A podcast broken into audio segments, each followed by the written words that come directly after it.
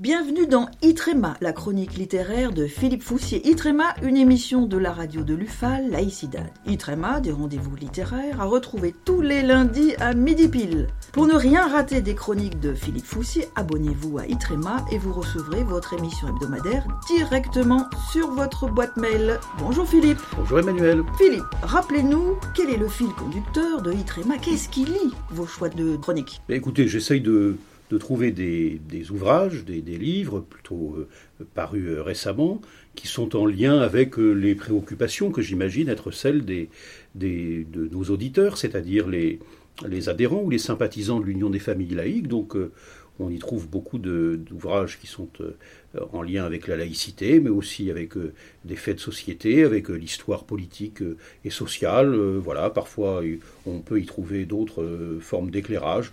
Voilà un petit peu la, trame, euh, la trame générale. Pour cette troisième série d'épisodes qui vont nous réjouir tout l'été, vous allez nous parler dans les semaines qui viennent de Louise Michel, d'imposture décoloniale, d'assimilation, de défense des animaux, mais aussi de Napoléon. Pour l'heure, c'est avec le bêtisier du laïco-sceptique que vous ouvrez cette nouvelle salve de chronique, le bêtisier du laïco-sceptique, un livre à dix mains de René Frégosi, Nathalie Hennick, Virginie Tournay, Jean-Pierre Sacoun et Xavier Gorce. René Frégosi, dont je rappelle d'ailleurs que vous aviez chroniqué le livre Français, encore un effort pour rester laïque dans Itrema numéro 5.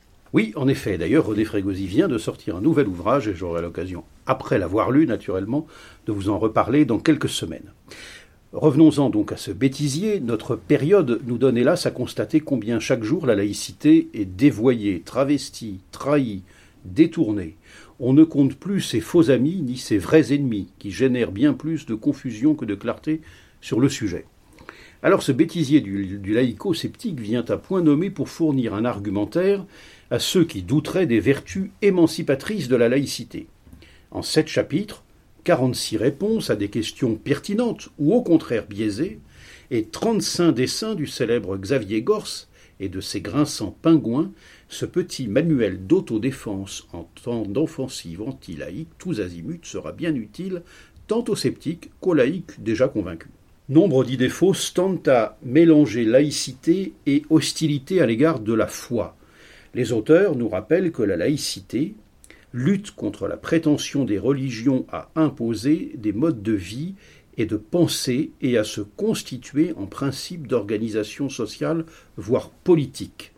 C'est ainsi qu'on peut parfaitement être laïque et croyant, et même pratiquant, laïque et s'imposer à soi-même des règles de vie en cohérence avec cette pratique spirituelle, mais sans astreindre ses semblables à se conformer à ces mêmes règles.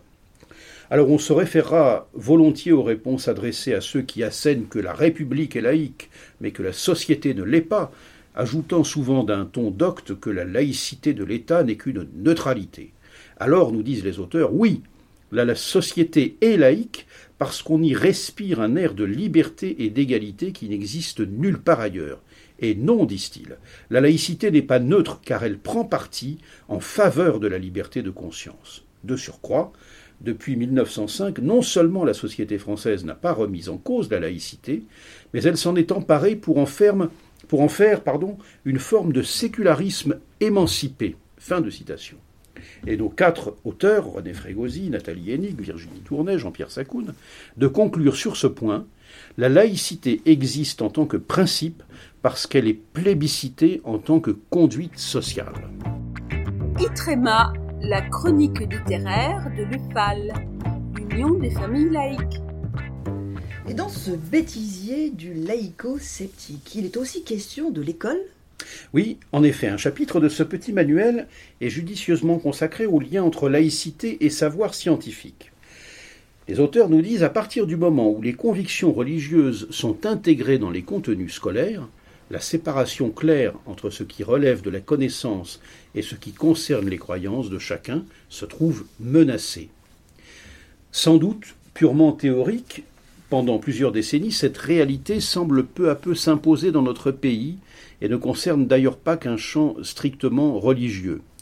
Or, nous disent les auteurs, à l'instar de ce que furent jadis les sciences prolétariennes ou les mathématiques ariennes, des militants revendiquent aujourd'hui de s'appuyer sur des données intersectionnelles ou dites écoféministes ruinant, ruinant ainsi toute possibilité d'élaborer un langage commun et encore moins un partage des savoirs et des connaissances.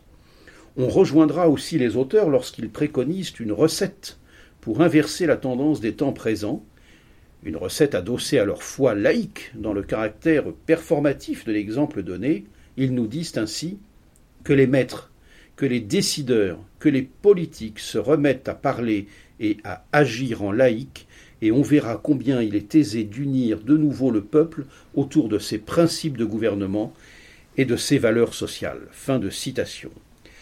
Voilà pour ce petit livre de 160 pages, 13 euros, paru aux éditions Minerve avec le soutien du Comité Laïcité République. Donc, euh, Le bêtisier du laïco-sceptique, René Frégosi, Nathalie Hennick, Virginie Tournay, Jean-Pierre Sacoun et Xavier Gors pour Les Pingouins. Merci Philippe. Merci à vous.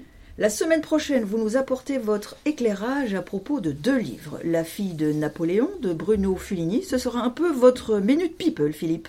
Étonnant parcours que cette fille surprise de Bonaparte. Le deuxième livre, quant à lui, est issu d'une édition établie par Claude Retta et s'intitule Louise Michel Mémoire, ou comment cette grande dame de la commune de Paris, dite la Vierge Rouge, se raconte. Itrema est à présent terminé. Merci de votre fidélité. À lundi prochain, Philippe. À lundi.